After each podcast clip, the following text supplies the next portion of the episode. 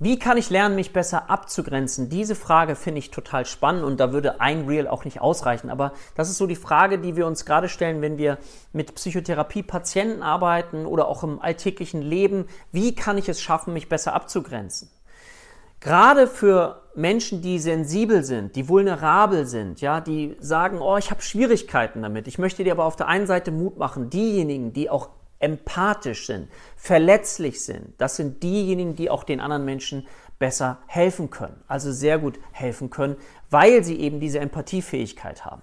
Auf der anderen Seite lade ich dich einmal zu schauen, okay, wie sehr hast du vielleicht so einen inneren Antreiber in dir, es anderen oder allen recht zu machen. Also erst eine Analyse zu machen, was bin ich für eine Person und das zu beschreiben, um dann mögliche Schritte zu finden, wie ich mich besser abgrenzen kann. Das mache ich dann hier in weiteren Videos.